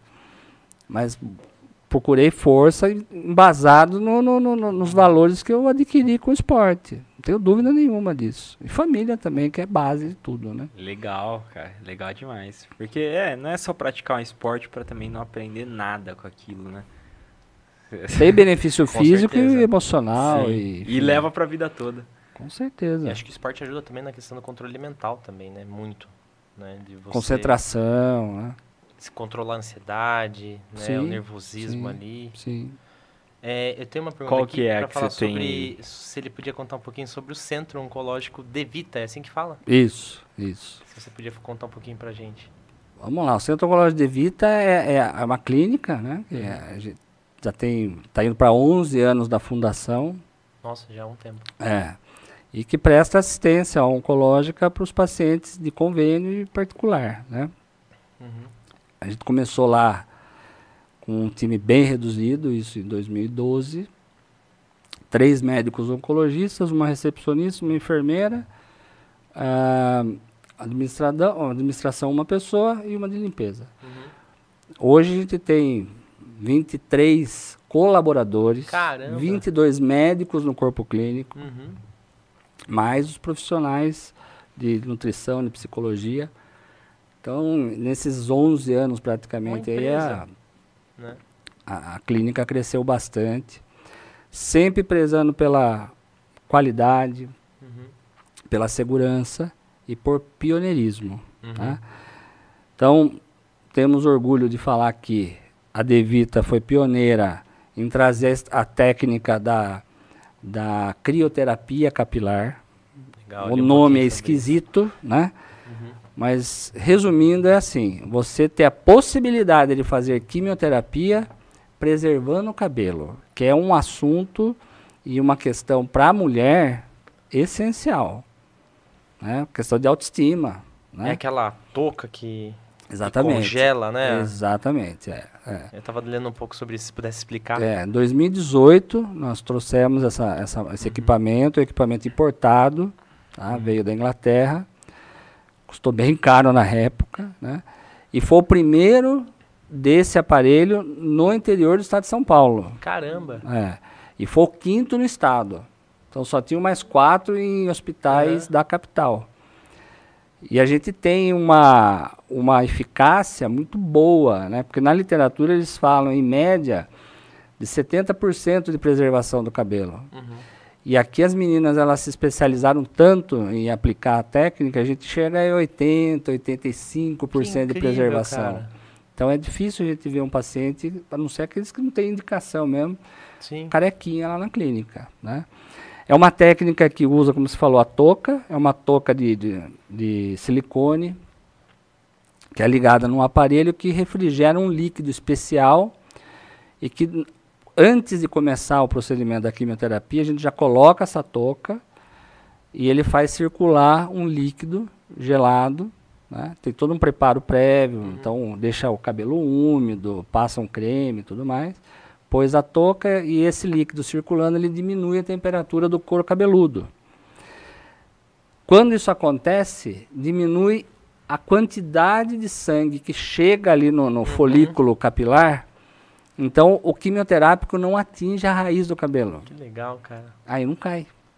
Entendeu? Então, assim, foi um- um- uma coisa que trouxe um. agregou muito valor para a clínica e, obviamente, para quem teve a oportunidade de utilizar. Com né? certeza, acho que mulher, principalmente, que o cuidado é muito maior com, com o cabelo, né? E a identidade, às vezes, da, da mulher, ela vê no, no cabelo, imagina se ela Com puder certeza, preservar. Já tá certeza. numa situação ruim, né? Que ela tá tendo que fazer a químio. E ela poder preservar, acho que é um up, né? No, Sem dúvida. E outra, né? O, o fato de, de cair o cabelo na mulher e ela andando na rua, isso daí chama atenção e praticamente já, já acende aquela luzinha assim, ó. Tá com câncer. É. Porque é a imagem que a gente vê de câncer. Pode Sim. pesquisar na internet. É, É, tratamento de câncer que você vai ver uma mulher com lencinho na cabeça. Né? Uhum. É, é, então, o fato de você conseguir oferecer isso, e, ah, e uma observação, né? Contrário das clínicas de São Paulo, nós não cobramos para utilizar esse, essa tecnologia. Sério? Não cobramos. Por quê? Não é justo a gente poder oferecer um equipamento desse, ter disponível e oferecer só para quem pode pagar. Então você tem uma parte da população que, que Uhum. frequenta a clínica e faz o tratamento com o cabelo, né? Desfilando o cabelão lá, e outra parte que por questão econômica não consegue pagar e tem Uhum. que ficar careca. Então a gente absorveu esse custo e oferece para todas as mulheres que têm indicação. Cara, E a incrível. adesão é grande. Né? E, e graças a Deus tem dado bem, um resultado bem eh, considerável. Aí. Que incrível, eu tava conversando com a minha namorada esses dias em relação a isso, até por isso que eu sei da touca, que ela tinha comentado que uma amiga dela fez a utilização, só que pagou uma fortuna pra, pra preservar ali o cabelo, por conta da touca. Óbvio, ela é de São Paulo, então É, que São Paulo, lá, de, assim, de, de falar. Mas que legal, ele- eles cobram maneira. por sessão de aplicação da químio de falar, ó. 400, 500 reais por sessão. É, isso aí. Tá? Então, se a gente pensar aí, um tratamento em média de câncer de mama, a maioria das vezes, 16 aplicações de químio. Tá? É Então, faz a conta aí, quentão. 16, 8 mil reais. É isso aí. Só a touca. Só a touca. Só a touca. Fora a quimioterapia, que o medicamento também não é barato, né? Uhum. E aí, doutor, é, duas perguntas, né? Se você tem algum conselho aí para quem quer começar na área da medicina Essa é uma. E a segunda para quem quer ou empreender, fazer algo, ou até se é o mesmo conselho para as duas perguntas. Né? Bom, conselho para quem está começando na área da medicina. Em primeiro lugar, avalie se você de fato gosta de gente. Primeira coisa. Uhum. Né? Então é, é, Parece bobeira, né, quando a gente fala um negócio desse, né? Não, mas. Viu, mas tem gente que não gosta de gente. Mas é. eu brinco falando que às vezes o óbvio precisa ser dito. Mas não é verdade? Uhum. Então, primeira coisa é gostar de gente. Segundo, gostar de estudar. Terceiro, se doar, que é a doação. É um sacerdócio. Né? A profissão médica, você tem que se dedicar firme naquilo ali. Né? Se a pessoa está pensando em fazer medicina para ganhar dinheiro e esses outros fatores aí for secundário, terciário, sabe Deus aonde que está nesse ranking, esquece. Esquece uhum. porque não vai ser um bom profissional, né? Bom, pode até ser bom profissional, mas não vai ser uma boa pessoa como profissional, né? Sim. Por conta do, do propósito que está, é, vamos dizer assim, gerando ali a, a vontade de fazer a medicina. E assim, é, hoje em dia está bem mais difícil, né? Essas questões de medicina de grupo, é, olhar como era há 30 anos, né? Que uhum. médico tinha um outro padrão de vida, que ganhava consultas particulares, ia na casa dos pacientes, blá, blá, blá. Hoje em dia não, dá para romantizar isso aí não. Tá? Então você pegar, tem convênio que paga, por exemplo, uma consulta 40 reais, com um retorno. Então, mais o custo que você tem para manter um consultório com uma secretária, né? Vocês estão bem instaladinhos aqui, né? Quanto custa uma sala uhum. dessa aqui? você atender um consultório minimamente arrumado, né? Quanto custa? Entendeu? Então você vai ver quanto que sai uma consulta. Quanto você ganha numa consulta dessa aí? 10 real? 12? Às vezes a turminha que está entregando pipoca na esquina lá do, no semáforo ganha mais por hora. Sim. Você queria fazer pergunta polêmica? Então foi uma resposta bem polêmica que eu dei aqui. Né? Vai ter gente me crucificando, mas não tem problema, porque infelizmente não, é a realidade. É a realidade, né? Porque até a pergunta que eu ia emendar aqui, que acho que já vem muito do que você já respondeu. Como que é empreender nesse, nesse meio? Né? Porque fora você ter que trazer tecnologia, que não é barato, né? Que você acabou de falar. Fora você ter que não só estudar, mas estar atento a todo momento. É, fora ter todas as taxas, impostos que o Brasil propõe ali para o empresário. Até isso que ia perguntar, acho que para complementar um pouco mais a, a, sua resposta, como que é empreender nesse meio, no, no ramo da, da saúde? Não é fácil, acho que como qualquer tipo de empreendimento, uhum. hoje no Brasil não é fácil, mas na medicina tem um, um, um outro agravante, né? eu, eu falo como médico. Médico é meio burrão na parte administrativa, é, é mocorongo, tá? É, a gente não aprende na faculdade a ser administrador. Não aprende, é zero. Nem zero. Já, já vou deixar uma polêmica minha aqui. Nem na faculdade de administração a gente aprende. Não fale isso. Porque... Eu ia falar pra, pra turma, faz o cursinho, faz alguma coisa, então esquece. É, agora já era. Porque... Não, mas eu entendi, eu tô brincando, tô uhum. brincando.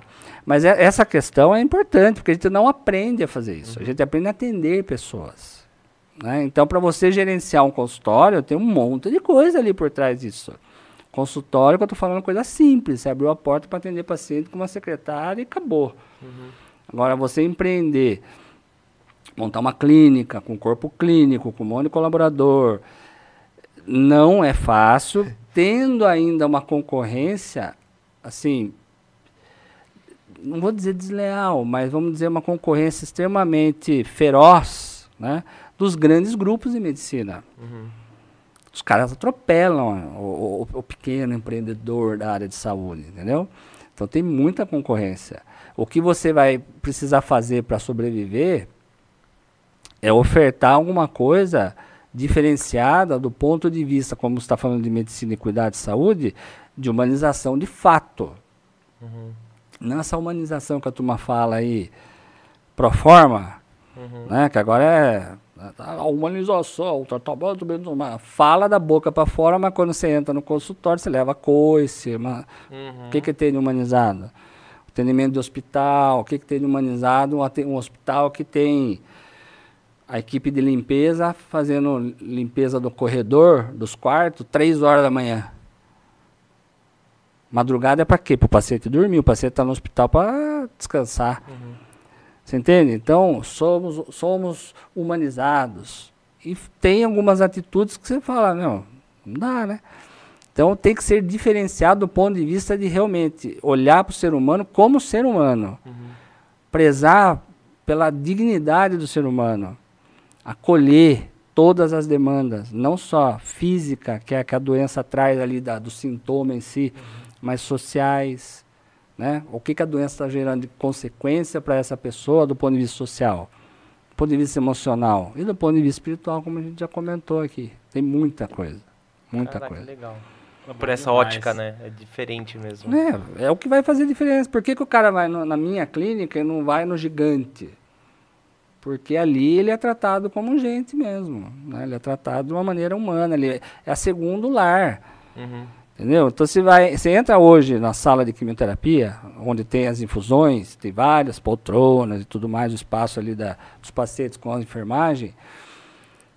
Você fica em dúvida se você está num ambiente onde há um cuidado de saúde. Por quê? É gargalhada, é piada, é brincadeira. Os pacientes, eles, eles têm um, uhum. como é que fala, uma liberdade e, e enxergam aquele lugar como uma extensão da casa deles. Isso vira cultural ali, né? Uma cultura, o pessoal gosta de ir lá. Legal. Entendeu? Pode ser que tenha alguém ouvindo falando, Deus me livre, como que a pessoa pode gostar de ir numa clínica de oncologia fazer quimioterapia? O povo gosta. Tem paciente termina o procedimento, fica lá conversando com as meninas da enfermagem, da recepção, ou senta do lado de outro que está conversando, que está fazendo tratamento para bater papo.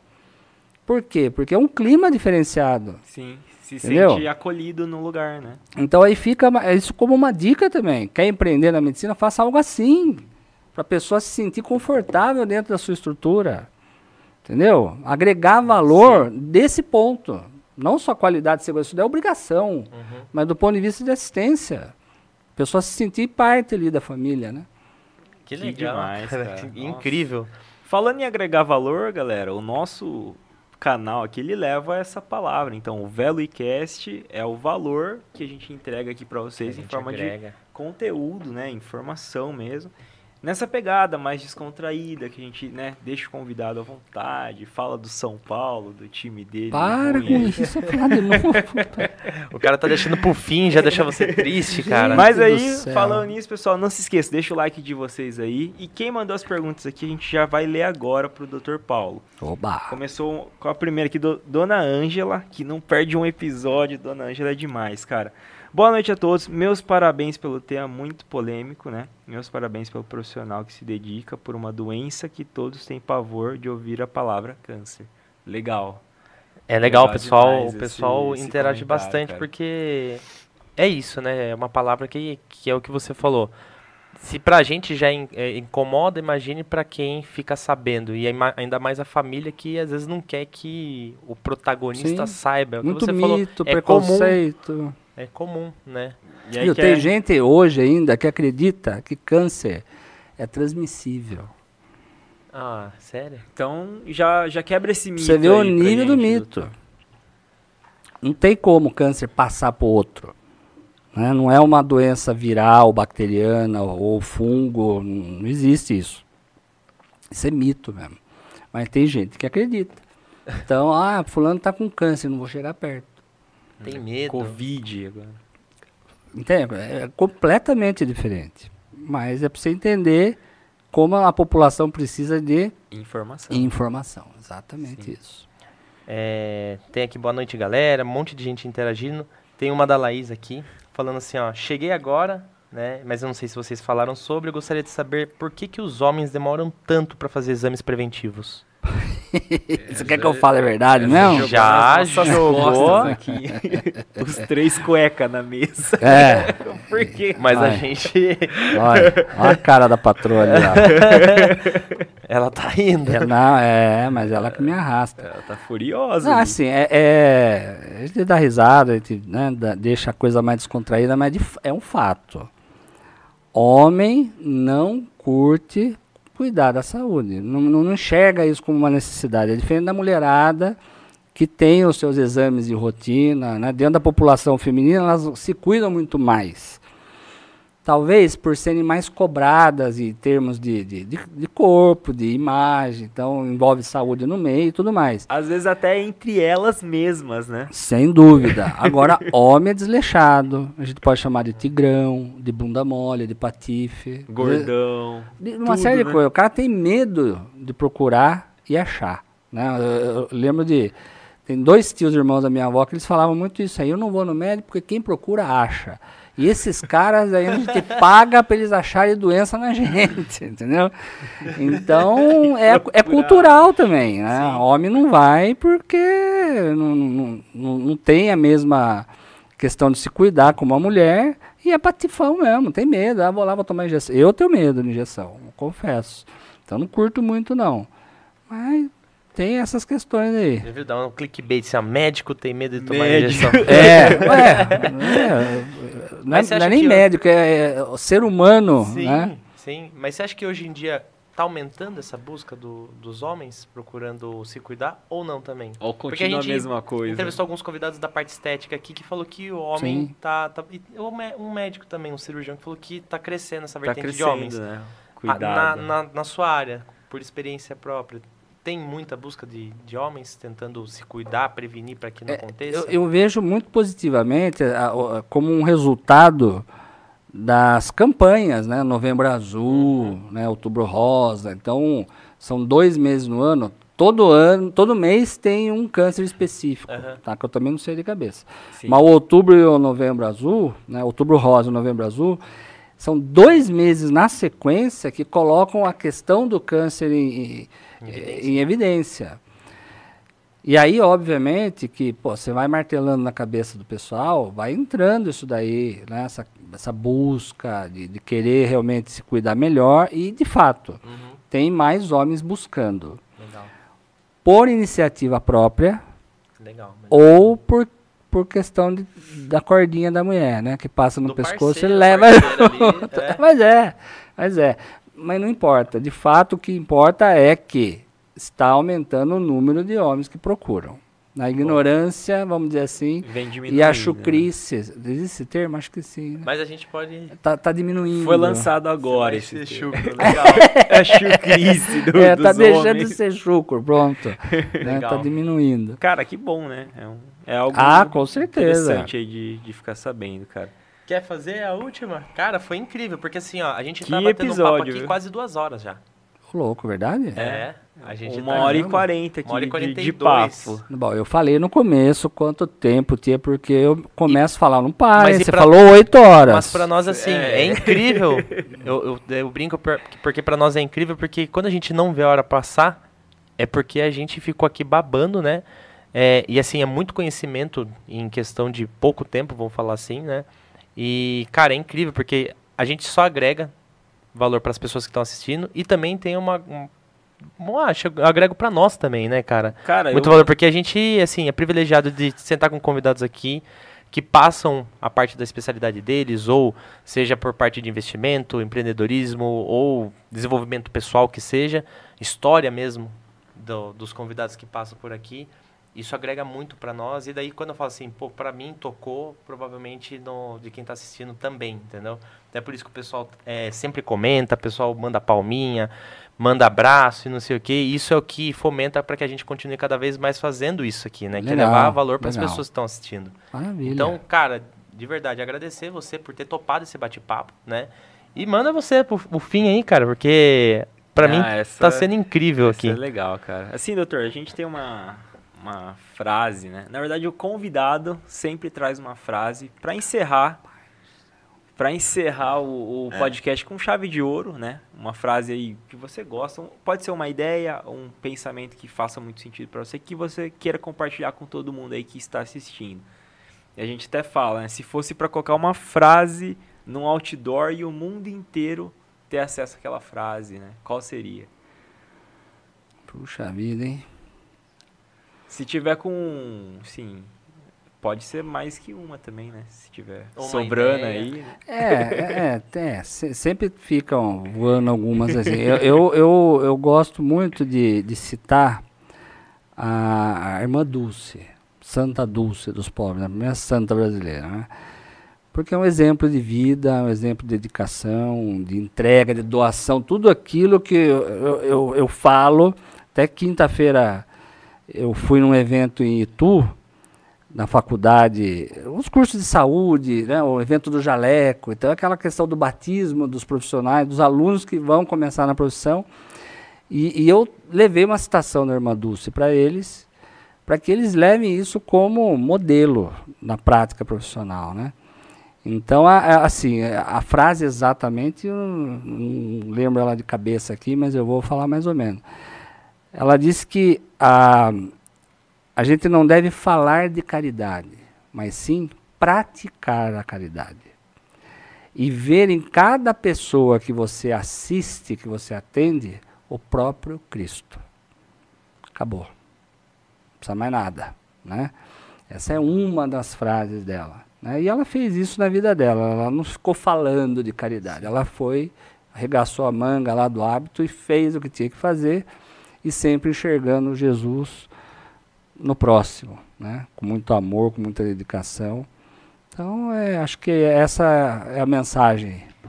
Fechamos a terça-feira Tá. com chave de ouro. Tá aprovada essa mensagem, cara? Pra mim tá. Caraca, que mensagem, hein? Assim, a- a- nossa semana começou bem, cara, com muito conteúdo e bem. Como que eu posso dizer? Quando agrega muito valor para as pessoas. acho que- Especial. Né? Especial mesmo, Uma porque, semana- cara, segunda-feira a gente já teve um convidado aqui que foi incrível. Terça-feira novamente, tá fechando com chave de ouro. Não só com a Pô, frase, mas com obrigado, todo o conteúdo que você trouxe pra gente. A gente só tem a agradecer mesmo por você ter topado esse bate-papo. Agradecer o Yang também, aqui que tá Vou, sempre tamo, com... tamo junto aí. Tamo junto. Thales, o Thales, para que Thales. faça fazer tudo isso daqui acontecer, a gente precisa do Thales. Todos os nossos investidores patrocinadores que nos ajudam, então Purifique, Dom Ângelo e Agência Sépia, muito obrigado por ajudar a gente a fazer com que, novamente, né, esse sonho vire realidade. Porque a gente fala que, por meia frase que você tenha dito, se puder ter virado a chave de uma pessoa que está assistindo, por, se puder ter feito a diferença na vida de uma pessoa, o nosso propósito já está sendo Com válido, certeza. que é isso que, que faz com que a gente se movimente cada vez mais. Então é só agradecer convidados como você e conteúdos como esse, que são enriquecedores mesmo, pra, não só para nós, mas para todo mundo. E a todos que participaram, muito obrigado. Uma boa noite. Pessoal do chat. Amanhã tem mais noite. episódio, né? A gente tem amanhã e quinta-feira mais Semana episódio. toda, então galera. essa semana tá recheada mesmo. Vocês só né? não vão ver a gente no feriado. Na mas- sexta-feira. Mas vai sair vídeo novo no canal. Vai, então vai ter também coisas novas. sim. E daí fiquem ligados também, porque o convidado vai postar sobre o presentinho que a gente vai dar junto com a Do Ângelo, lá, uma parceria com a Do Ângelo. legal, legal. E eu acho que. Não vou falar isso porque a gente já teve um na parte de curso de oratória que não pode falar isso no final. Eu vou falar pro pessoal assim. Muito obrigado a todos e até a próxima. Até uma próxima, galera. Tchau, tchau, gente. Até. Que é, que é amanhã. Amanhã a gente volta.